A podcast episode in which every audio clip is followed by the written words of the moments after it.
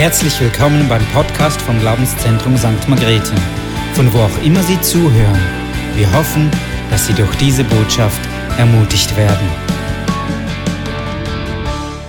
Gut, ihr seid sicher voller Erwartungen und voller Spannungen, was jetzt heute so auf euch zukommt.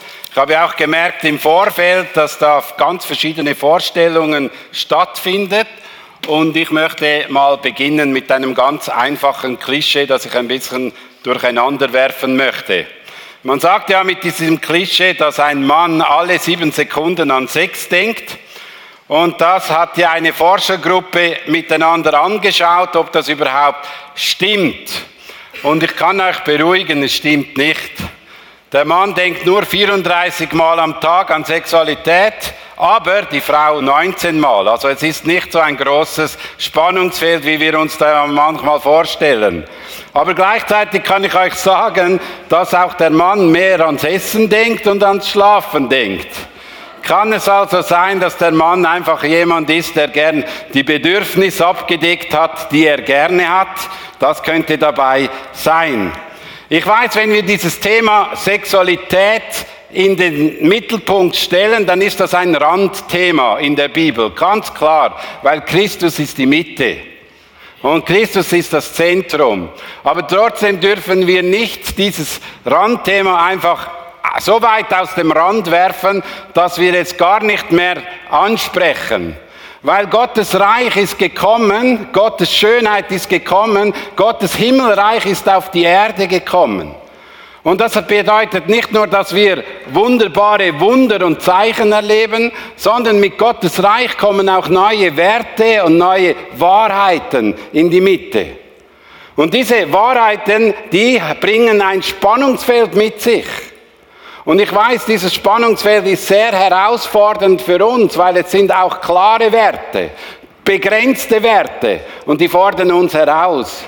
Und ich habe das schon oft erlebt, wenn wir in einer Gesellschaft diskutiert oder wie denkt die Gesellschaft, wie die Christen denken über Sexualität, dann haben sie eine klare Vorstellung. Sie wissen genau, gegen was wir sind, aber nicht für was wir einstehen. Und um das geht es in dieser Serie. Wir würden noch gerne sprachfähig machen, damit ihr in dieser Gesellschaft sagen könnt, für was ihr einsteht. Was sind eure Werte, die ihr vertretet? Was sind eure Dinge, die euch wichtig sind in der Intimität? Was ist das, was Christus uns gegeben hat, was sein Wort uns geschenkt hat? Was ist uns wichtig? Und lasst uns nicht in den Ecken drängen von dem, was die Gesellschaft denkt, die sich gar nicht mit dem beschäftigen, mit dem, was wir uns beschäftigen. Und das ist ein Spannungsfeld. Natürlich ist es auch ein Spannungsfeld oder eine Sprengkraft, weil es auch mit Ängsten verbunden sind. Ängste, dieses Wort, weil in der Kirche wird sehr oft erst dann über dieses Thema gesprochen, wenn irgendetwas nicht funktioniert oder irgendetwas aufgebrochen ist weil wir es gerne tabuisieren. Und weil wir es tabuisiert haben, da ist auch etwas passiert, dass wir selbst viel mehr und viel stärker nicht von der Bibel geprägt sind, als, als uns lieb ist, dass wir uns viel mehr von dieser Gesellschaft prägen lassen haben, in allen Generationen. Und sagt nicht nur die Jugend, sondern in allen Generationen werden wir geprägt durch die Gesellschaft dort, wo wir nicht wissen, wohin es geht. Ich möchte euch heute Morgen einfach kurz etwas sagen, was wichtig ist für diese Serie. Wir werden euch zeigen, was die Gesellschaft denkt, wir werden nächstes Mal dann hören, wie die Christen auf diese Gesellschaftsakt reagiert hat. Und darum müssen wir lernen, einfach mal eine Schicht auszuhalten. Wie die Gesellschaft denkt und nicht gerade, ah, so ist es und so ist es und so ist es, sondern einfach mal entspannt zuzuhören zuzuhören, wie diese Gesellschaft tickt, weil wir können nicht über die Bibel reden, einer Gesellschaft die Bibel kommunizieren, die sich gar nicht mit dem mehr auseinandersetzt, sondern wir müssen wissen, wo steht die Gesellschaft und wir müssen ihnen lernen, eine Antwort zu geben auf die Frage, die sie beschäftigt. Was sie beschäftigt und wie wir sie auch ansprechen können. Und ich möchte in den ersten Punkt einsteigen und ich möchte da ganz bewusst einen Bibelzitat in die Mitte stellen. Und ich möchte das mit einem Bild vergleichen. 1. Mose 2, 23 und 24. Ich habe diesen Bibelvers nicht aus, äh, auf Folie gebracht. Da heißt es, da rief dieser, endlich gibt es jemand wie mich. Sie wurde aus einem Teil von mir gemacht. Wir gehören zusammen. Wir gehören zusammen, also dieser Teil gehört zusammen mit diesem Gott. Das wird hier gesagt. Darum verlässt ein Mann seine Eltern und verbindet sich so eng mit einer Frau, dass die beiden eins sind mit Leib und Seele. Wie denken wir über Sex und Beziehung? Wenn wir Sexualität und Beziehung in Verbindung bringen, dann möchte ich das am ersten Punkt mit dem vergleichen. Ich nehme ein Bild und dieses Bild hat einen Rahmen. Und dieser Rahmen ist sehr wertvoll, weil dieser Rahmen hier drin heißt, das ist die Ehe. Die Ehe ist der Rahmen, der, wo wir eingesetzt worden sind, wo die Sexualität hingehört. Das ist unser Denken, unser biblisch-jüdisches Denken ist so. Wir denken, dass dieser Rahmen der Ort ist, wo die Sexualität lebt. Und hier drin hat es noch einen zweiten Rahmen. Darum habe ich das Bild genommen. Der Künstler ist weltberühmt. Das ist meine Frau Sibylle Noser. äh, aber der Mittelrahmen, wo da drin ist, der Mittelrahmen, der da ist, der ist folgendes. Wir sind als Männer und als Frauen geschaffen worden. Und das ist nochmal eine Grenze. Wir haben eine Grenze bekommen, wir sind als Männer und als Frauen geschaffen. Und diese sind eingeladen worden, in diesen Bund einzuschließen, der sehr wertvoll ist. Weil dieser Bund hilft mit, dass du und ich eine intime Gemeinschaft haben können zu dem anderen Geschlecht. Aber nicht nur das, es steht, dass wir miteinander, mit Gott einen Bund schließen, mit ihm zusammen diesen Bund leben. Und ich möchte das so in die Mitte legen, weil das ist der wichtige Grundvoraussetzung einfach mal. Weil das Problem in unserer Sex gesättigten Gesellschaft ist nicht, dass wir zu viel an Sex denken, sondern dass wir gering von Sex denken. Tatsächlich ist die Art, wie wir über Sex denken, grundlegend für einen gesunden Umgang mit unserer Sexualität und unserem Körper, unserem Partner und unseren Mitmenschen. Und darum müssen wir darüber reden, weil wir wollen ja eigentlich mit Gott in Verbindung sein und wir wollen miteinander eine gute Beziehung haben. Und das ist ein tiefer Schlüssel. Wir wollen miteinander eng verbunden sein. Ich weiß, es fordert ein bisschen heraus, weil wir uns selbst manchmal mit Fragen beschäftigen müssen. Zum Beispiel, wie ist die Bibel zu Identität, Sexualität und Beziehung zu verstehen? Ist die traditionelle Sichtweise, kein Sex außerhalb einer Ehe eines Mannes und einer Frau nicht längst überholt und offen gestanden auch lieblos? Wie verhalten wir uns an, als Kirche betreffend LGBTQI+? Ja, wie verhalten wir uns zu diesen verschiedenen Fragen? Weil wir selbst erleben, dass unsere Ehen herausgefordert sind. Wir leben in einem Spannungsfeld auch da drin. Was ist die, äh, zum Beispiel unverheiratete Paare zusammenziehen und Sex vor der Ehe haben? Pornografie, ein riesengroßes Thema ist in der Kirche bei Christen. Es ist interessant, dass ja, eine hohe Zahl, ich sage euch, eine hohe Prozentzahl ist klar, dass sie Pornografie konsumieren. Also man kann davon ausgehen, dass heute Morgen hohe Zahl auch hier ist oder zuschaut. Und das sind Themen, die wir erleben und eine gesunde und gefestigte Identität gerungen wird, dass auch selbst in Kirchen drin Menschen nicht mehr, nicht mehr genau wissen, bin ich jetzt ein Mann oder bin ich eine Frau. Es wird gerungen darüber und das fordert uns heraus. Es fordert uns wahnsinnig heraus.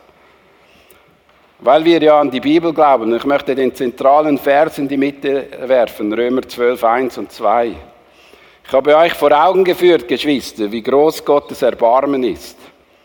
Die einzige angemessene Antwort darauf ist die, dass ihr euch mit eurem ganzen Leben Gott zur Verfügung stellt und euch in allem ein lebendiges und heiliges Opfer darbringt, an dem er, er Freude hat. Das ist der wahre Gottesdienst. Und dazu fordere ich euch auf. Richtet euch nicht länger nach den Maßstäben dieser Welt. Fügt euch nicht in dieses Schema dieser Welt, sagt die Zürcher Übersetzung, sondern lernt in einem neuen Weise zu denken, damit ihr verändert werden und beurteilen könnt, ob etwas Gottes Willen ist, ob es gut ist, ob Gott Freude daran hat und ob es vollkommen ist. Also wir müssen anhand des Wort Gottes erklären können, was Gottes Willen ist und ob er Freude daran hat. Und das muss uns, das muss unser Maßstab sein, es muss unsere, unsere, unsere Ausgangslage sein. Wir müssen anhand des Wort Gottes prüfen dürfen, ob es gut oder nicht so gut ist. Und ich möchte euch ermutigen, dass wir lernen, eben dieses Wort Gottes auch so einzusetzen in diesen Dingen. Und ich möchte mit dem beginnen, wie, denk, wie die, unsere Gesellschaft denkt. Und das ist schon ein langer Prozess, der stattgefunden hat, wie unsere Gesellschaft denkt. Weißt du, ich höre manchmal so eine, eine Aussage, da sagt man, ja, weißt vor 100 Jahren hat der Bundesrat noch gebetet, als er zusammen war an einer Sitzung. Aber ich möchte euch etwas sagen, wir müssen die Gesellschaft auch anschauen. Vor 100 Jahren waren etwa 98 Prozent der Gesellschaft noch in einer Kirche, entweder in der reformierten oder katholischen Kirche. Heute sind wir ganz an einem anderen Punkt. Heute sind wir nicht mal mehr bei 50 Prozent in Deutschland. Also in Deutschland gehen 50 Prozent der Leute nicht mehr in eine Kirche. 50 also Prozent der Menschen sind nicht mehr da. In der Schweiz ist es ein bisschen höher. In Österreich kann ich es nicht genau sagen. Aber in den Städten ist es schon lange so, dass der große Teil der Bevölkerung nicht mehr diese Werte vertritt. Und da haben sich Leute eingesetzt, da haben Leute dafür gekämpft, dass diese Werte verschwinden. Da hat es Menschen gegeben, die sich investiert haben und diese Werte ganz brutal auseinandergenommen haben und uns auch irgendwie herausgefordert haben. Da gibt es zum Beispiel diese, diese Rousseau, Nietzsche, Marx, Darwin, Freund, all diese Leute haben etwas dazu mitgetragen, dass diese Werte, die uns so Sicherheit gegeben haben und Stabilität gegeben haben, verschoben wurden. Und dann kam diese 68er Bewegung, die etwas ausgelöst hat. Und viele von euch sind in dieser Zeit Teenager gewesen und haben auch dieses erlebt. Und manchmal merkt man diese Prägung auch mit. Und das ist so, das ist diese Zeit, wo da gewesen ist. Und man hat auch andere Frauenbewegungen prägen, all diese Dinge, auch die ganzen Pillen und all diese Fragen, die sind alle, haben alles mitgespielt, dass die heutige Welt ein ganz anderes Denken haben, das wir uns eigentlich gern vorstellen möchten oder gerne haben möchten. Du kannst diese nächste Folie nehmen, das Narrativ der Sexualitätenrevolution. Ein Narrativ ist ein, Sinnent, äh, ein Sinnesidentifikation, Erzählung, Wert einer Kultur und einer, eines Kultursbereichs. Und ich möchte dich dafür heute Morgen vier Punkte ansprechen, die heutzutage einfach in unserer Gesellschaft in der Mitte stehen. Und ich weiß, ich habe ein anderes Wertesystem und es geht jetzt nicht darum, mein Wertespiel gegen das andere auszuspielen, sondern einfach mal zuzuhören, zu verstehen, was sie denken. Weil wenn eine große Teil nicht mehr äh, in die Kirche gehen, verstehen sie auch nicht mehr, was da drin steht. Die Begrifflichkeiten, die in der Bibel stehen, verwissen sie gar nicht mehr. Sie wissen ja nicht mehr, was Sünde ist wissen nicht mehr, was diese Begrifflichkeiten haben. Und wir müssen versuchen, anhand von diesem Verständnis aufzuklären, wie sie denken, was dann die Sünde ist, wie sie denken. Das ist die große Herausforderung. Sexualität wurde in der Vergangenheit unterdrückt und wir haben das nun korrigiert. Menschen haben dafür gekämpft, weil sie gedacht haben, die, die alten Traditionen, die haben die ganze Sexualität unterdrückt und sie wollten, dass der Mann und die Frau in ein Korsett hineingepresst werden und man drückt sie so herunter, sie dürfen gar nicht sich selbst sein. Sie sind unterdrückt worden. Sie müssen jetzt anders leben, weil das ist falsch, das gibt es nicht. Und dann haben einige Menschen dafür gekämpft, zu lieben, wen wir lieben wollen. Es gab auch bei uns eine Zeit, wo wir nicht einfach wählen durften, sondern haben Eltern für uns gewählt, wer wir heiraten sollen oder heiraten dürfen. Und das haben, für das haben sie gekämpft. Nein, ich darf den lieben und ich will den lieben. Also, da kämpfen wir dafür. Und das hat auch Spannungsfelder gegeben. In einer jüdischen Tradition oder auch sogar in einer muslimischen Tradition ist es so, dass der Vater und die Eltern aussuchen, wer sie heiraten dürfen. Und das sind Spannungsfelder, wo wir drin leben und gleichzeitig sagen sie dann, ja, wir sind dann die einzig Richtigen. Wir haben jetzt klar und deutlich gesagt, das muss weg, das muss verschwinden. Diese Mauern müssen weggehen. Die hart erkämpfte Rechten müssen nun in unserem Kampf verankert werden. Und das ist auch so interessant, äh, dass jeder einfach leben kann, wie er will. Ist egal, ob er jetzt sich äh, mit einer Frau trifft oder mit einem Mann trifft, egal, ob er sich als Hund vorstellt oder irgendetwas. Einfach leben, wie ich will, einfach was ich will. Wir kämpfen für das. Wir setzen uns vor das ein und das ist das, was wir in der heutigen Gesellschaft wollen. Und an dem Recht wollen wir nicht mehr weggehen. Und wir stehen ständig in Gefahr, dass es so Menschen gibt, die wollen uns davon abhalten. Und was heißt das dann, wenn du anderer Meinung bist, bist du plötzlich irgendwo rechtsextrem oder nicht mehr tolerierbar oder du wirst irgendwie verurteilt?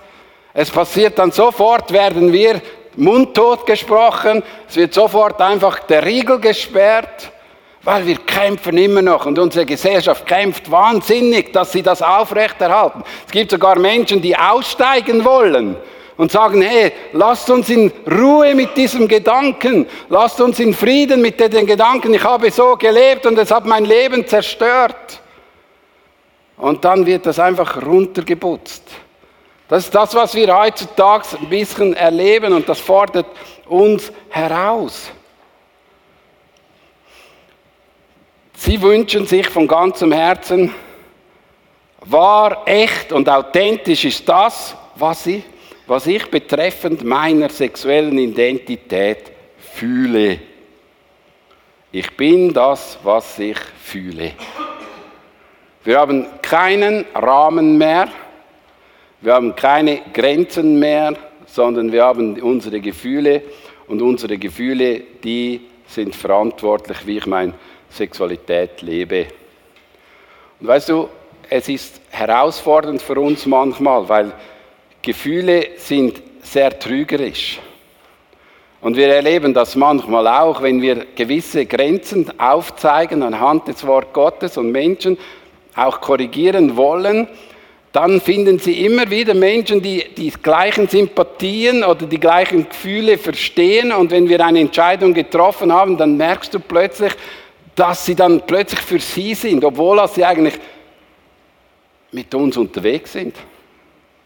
Und das fordert uns heraus, weil wir wollen ja lieb sein, wollen es ja gut meinen. Und das ist ein großes Spannungsfeld, wo wir selbst drin sind. Die Idee, die Idee ist, dass das, was man immer fühlt, hat auch etwas mit dem zu tun, dass wir dann selbst in unserem Herzen drin gar nicht mehr genau wissen, wer wir wirklich sind. In Facebook gab es 2014 60 Geschlechtsidentitäten, wo du anklicken konntest.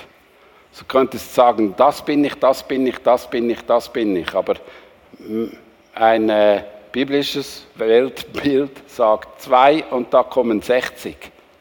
Also schwierig, oder? Und dieses Selbstverständnis prägt auch die Beziehungsgestaltung, wie beispielsweise äh, Polyamorie. Das ist eine Beziehungsgestaltung, die ist letztens im Schweizer Fernsehen, haben Sie da mal einen gezeigt, der das lebt. Der sagt, ja, heute habe ich Interessen, so zu leben, Morgen habe ich Interessen, so zu leben.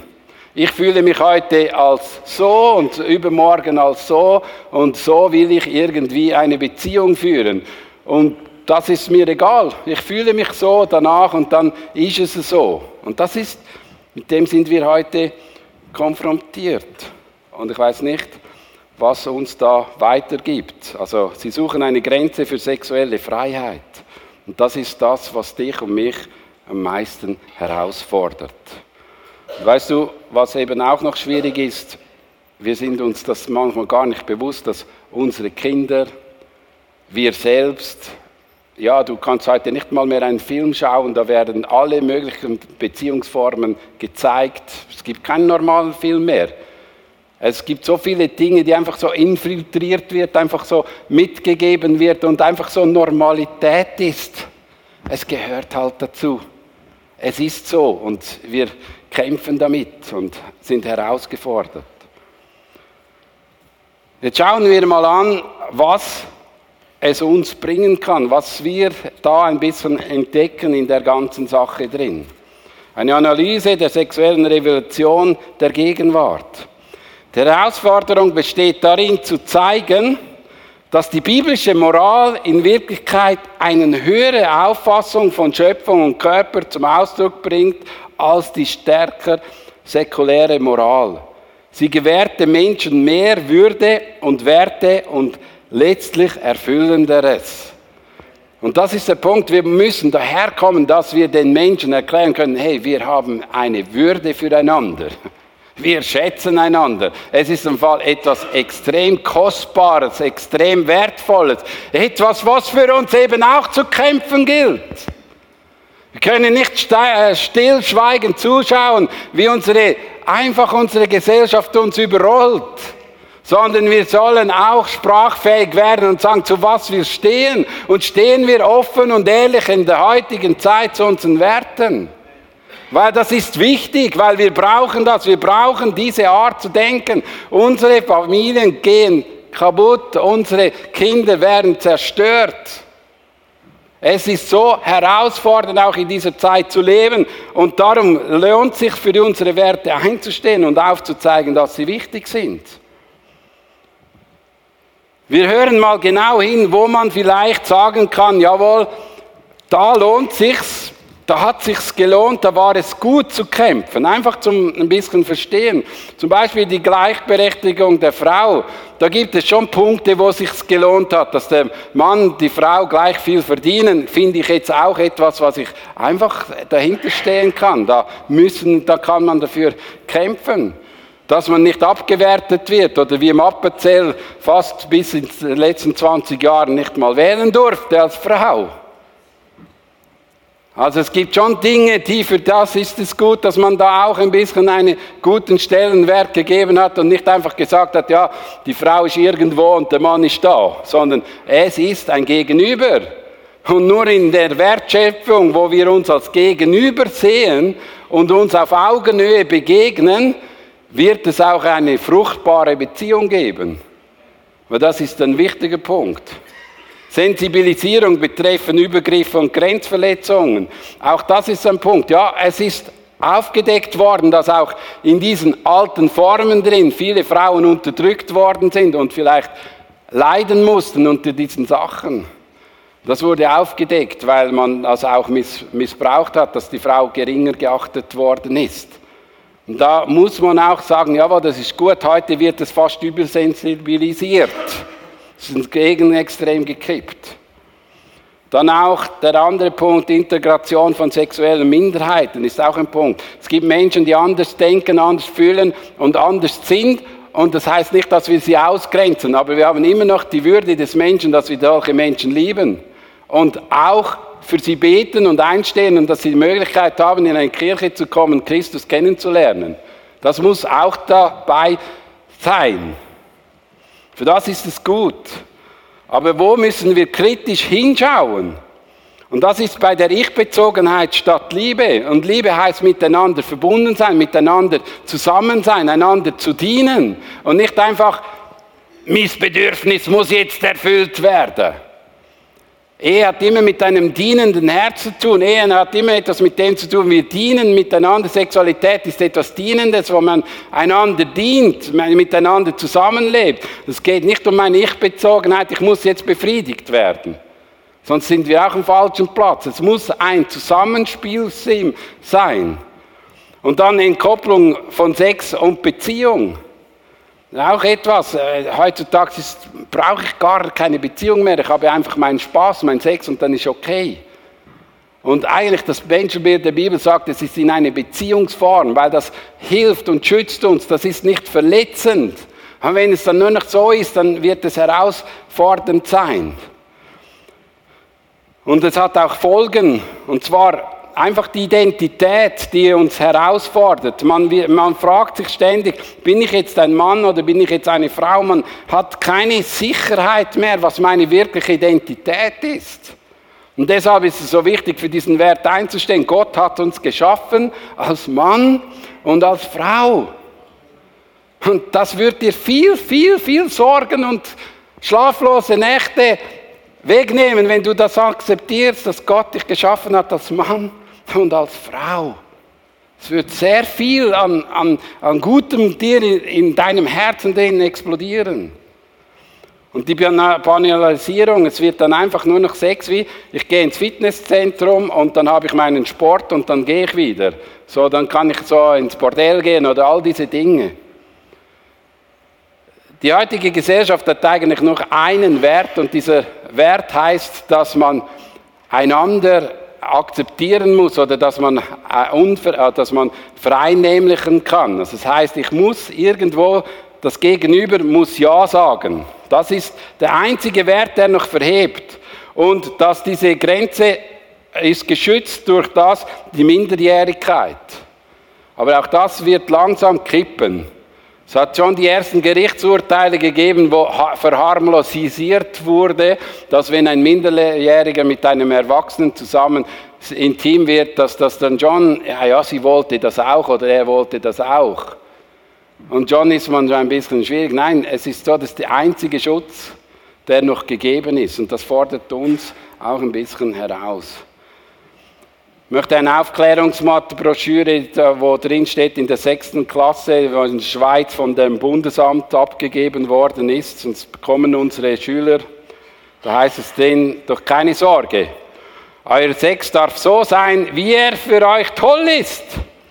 Es gibt keine feste Ziel, es hängt davon ab, auf was ihr Lust habt. Es gibt kein richtiges und kein falsches Alter für sexuelle Erfahrung. Das bekommen eure Kinder in der Schule, im Oberstufen sicher und zum Teil auch schon in sechsten Klasse. Und das fordert natürlich mich als Vater zu Hause auf, wenn sie so kommen. Papi, der Lehrer, hat gesagt, ich darf wann und wo und was ich will. Und da sind wir drin. Und das äh, ist immer wieder auch, das sind immer wieder Gespräche. Aber jetzt möchte ich zum Schluss darin kommen, was will dann die Bibel eigentlich? Oder was ist dann das andere Denken? Was ist das andere Schema, was uns die Bibel mit auf den Weg gibt? Was ist das andere Art von Denken, wo die Bibel uns weitergibt? Und da möchte ich einfach da reingehen in diesen ganz bestimmten Punkt. Römer 12, 1 und 2 lese ich nochmal vorn. Bringt euer Leib dar als ein lebendiges, heiliges, Gott wohlgefälliges Opfer. Dies sei euer vernünftiger Gottesdienst. Fügt euch nicht ins Schema dieser Welt, sondern verwalt, verwandelt euch durch die Erneuerung eurer Sinnen, dass ihr zu prüfen vermögt, was der Wille Gottes ist. Das Gute und das Wohlgefällige und das Vollkommene. Und weißt du, die große Herausforderung ist, wenn wir sagen, wir folgen Jesus Christus nach, heißt das nicht ich, sondern Jesus Christus soll über meinem Leben bestimmen dürfen. Er ist mein Herr, er ist mein König, er hat das Sagen, wie ich mein Leben führen soll.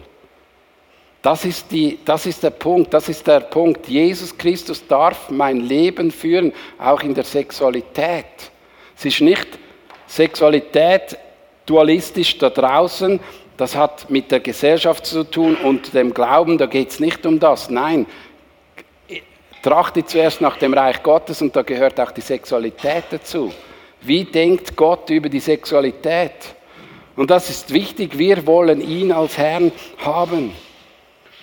Und der andere Punkt, der hier auch weitergegeben wird, geschaffen nach Gottes Bild. Wir sind dazu berufen, Gottes Charakter der Liebe wiederzuspiegeln. Und das ist auch so. Es ist unser Anliegen, dass wir mit dem, was Gott uns gegeben hat, ihn ehren, mit unserem Körper, ihn ehren, mit unserem Leben, ihn ehren, ihn anbeten, ihn groß machen. Mit dem, was wir uns, wie wir unser Leben gestaltet, ist unsere Art, dass wir ihn, ihm Freude machen wollen, wie es äh, Römerbrief sagen. Wir wollen schauen, dass ihm unser Leben Freude macht, dass er vom Himmel herunterschaut und Freude hat, wie wir unser Leben gestalten. Das ist, das ist der wichtige Punkt. Und da gilt es auch, über die Sexualität nachzudenken. Und das Wichtigste ist, wir haben eine doppelte Liebes- oder Lebensleitung. Und das heißt einerseits, wir wollen Gott lieben und meinen Mitmenschen. Und das gilt in erster Linie in alle Bereiche unseres Lebens hinein. Wir wollen zuerst Gott lieben, wir wollen in unserer Ehe miteinander Gott lieben und wir wollen einander lieben. Das ist eigentlich ein Maxim. Wir wollen einander dienen. Wir wollen schauen, dass es dem anderen besser geht. Wir wollen schauen, dass der andere ermutigt wird, dass der andere gestärkt wird, dass der andere auferbaut wird, dass auch in der Ehe drin etwas freigesetzt wird, dass wir Kinder haben dürfen, dass wir miteinander eine Familie haben, wo wir Gott anbeten. Das ist etwas, was uns bewegt. Und ich weiß, und da kann ich dir Folgendes sagen, die sich selbst schenkende Liebe, wie Christus sie uns vorgelebt hat, ist die wirkliche revolutionäre Antwort auf unsere Sehnsucht nach Freiheit und Liebe. Genau da bin ich Mensch, genau da bin ich authentisch mich selbst. In diesem Sinn ist authentisch mich selbst sein das Beste, was dir und mir passieren kann. Also die heutige Welt wird authentisch sein, sie will sich selbst verwirklichen. Und wir wollen Christus verehren. Das ist der Unterschied. Die Menschen wollen sich selbst verwirklichen und wir wollen Christus die Ehre geben. Das ist der Unterschied und das bereicht jeden Lebensbereich von unserem Leben. Haben wir jetzt über irgendwelche Geschlechtsteile gesprochen oder so? Nein, wir haben nur um etwas Wichtiges, Zentrales gesprochen. Wenn diese Grundlage nicht stimmt, dass wir miteinander Christus verehren wollen, dann wird die, die Ehe und alles eben auch problematisch. Und das ist die Grundlage für uns. Wir wollen nicht mehr uns im Zentrum haben, sondern Christus in die Mitte stellen. Und das ist unsere Aufgabe in dieser Welt zu sagen, Christus ist den, den wir verehren, den, den wir anbeten. Jetzt wird es plötzlich evangelistisch. Wow. Wir reden über Sexualität und es wird evangelistisch. Weil die heutige Gesellschaft lebt, ich muss zu meinem Recht kommen. Ich muss das machen dürfen, was ich will. Und wir leben doch so, oder nicht? Ich höre es, ich merke es richtig. Jawohl, das stimmt, gell, bei allen Bereichen. Spätestens dann, wenn dann du selbst mal in eine solche Situation kommst, wo es außerhalb dieses Rahmens darauf ankommt, verehrst du dann noch Christus, wenn es außerhalb dieses Rahmens vorkommt. Auch wenn unsere Kinder in dieses Spannungsfeld hineinkommen, ja, weißt du, der ist dann schon noch irgendwie nach bei und mal lebt noch. Nein, es ist so. Wir verehren Christus, den König. Das ist unser Punkt und da leben wir in einer authentischen Hilfe. Und ich möchte dir Folgendes sagen. Es ist gut, dass wir Römer in die Mitte stellen, weil im Römerbrief wird auch gezeigt, schau, so haben wir früher gelebt und da, von dem musste uns Gott verändern. Aber Leute, wir haben durch Gott auch den Heiligen Geist als Hilfe bekommen, dass wir eben da so leben können, wie Gott es wünscht für uns. Er ist uns gegeben worden, dass wir mit Gottes Geist zusammen ihn ehren und ihn verehren. Und wir brauchen Gottes Geist in all diesen Herausforderungen, dass wir standhaft bleiben, dass wir in diesem Bund drinstehen, dass wir eben selbst mit ihm unterwegs sein können. Ich möchte mit diesem Vers abschließen. Galater 2,20. Nicht mehr ich bin es, der lebt. Nein, Christus lebt in mir. Und solange ich noch dieses irdisches Leben habe, lebe ich im Glauben an den Sohn Gottes, der mich seine Liebe erwiesen und ich selbst für mich und sich selbst für mich hingegeben hat. Nicht mehr ich lebe, sondern er lebt durch mich. Das ist etwas, was wir brauchen in der heutigen Zeit. Das ist etwas, was wir brauchen in der heutigen Gesellschaft. Das wird die Gesellschaft verändern, wenn wir da einen Unterschied machen, wenn Christus unser Herr ist, Christus unser König ist. Ich möchte euch heute Morgen einfach auch selbst mal auch in die Ruhe führen, wenn wir jetzt da ein Anbetungslied haben. Ich möchte euch ganz bewusst die Frage stellen. Ich möchte noch beten zuvor, aber ich möchte mit dieser Frage an euch wirklich beginnen. Ist Gott der Herr über deiner Sexualität? Sind die Werte der Bibel das, was, was, dich, was du erfüllend und anziehend findest? Sind es diese Wahrheiten, dass Gott uns Mann und Frau geschaffen hat und mit ihm zusammen Beziehung haben? Ist das etwas, was für dich etwas Kostbares ist, etwas Wertschätzendes? Ist Gott die Mitte von deinem Leben? Das ist die Frage heute Morgen. Auch im Livestream, ist Gott die Mitte in deinem Leben? Darf er noch den Wertekatalog ansprechen? Oder ist in mir schon eine Rebellion? In mir schon Trennung, weg von mit? Steige aus, das ist mir zu hart. Und Heiliger Geist, wir brauchen dich brauchen dich als Kinder Gottes. Wir brauchen dich, wenn wir wirklich, mit, wenn wir wirklich wünschen, dass du, dass nicht mehr ich lebe, sondern du in mir, dann brauchen wir dich. Brauchen wir dich so sehr im Alltag, in der Umsetzung in unserem Alltag, wo wir sind, auch in der Sexualität. Und wir beten dafür, dass wir wirklich wieder sprachfähig werden in der Gesellschaft, wo wir heute drin sind dass wir eben diese Stimme sind, dass es uns nicht um uns geht, sondern um dich. Und dass wir nicht gegen etwas sind, sondern dass wir dich verherrlichen wollen, dass wir dich in der Mitte haben wollen. Und ich bete dafür, dass die Ehe nicht einfach etwas Wertloses wird, sondern dass etwas Kostbares wird, auch in unserer Gesellschaft. Beten dafür, dass wir erleben dürfen, wie auch in unserer Gemeinde gesunden Ehen entstehen dürfen unsere Ehen kostbar sein dürfen. Und ich bete dafür, Heiliger Geist, dass Christus wirklich der König ist in unserer Mitte. Ich bete dafür und ich bete jetzt auch gerade für, für Menschen in unserer Mitte, die Mühe haben, wenn es eng wird, die ausbrechen wollen. Bete dafür, dass du, Heiliger Geist, uns einfach dorthin führst, dass wir wieder auf die Knie gehen dürfen und sagen, Gott, du bist mein Herr ist mein König. Und wir beten dafür, dass das geschieht.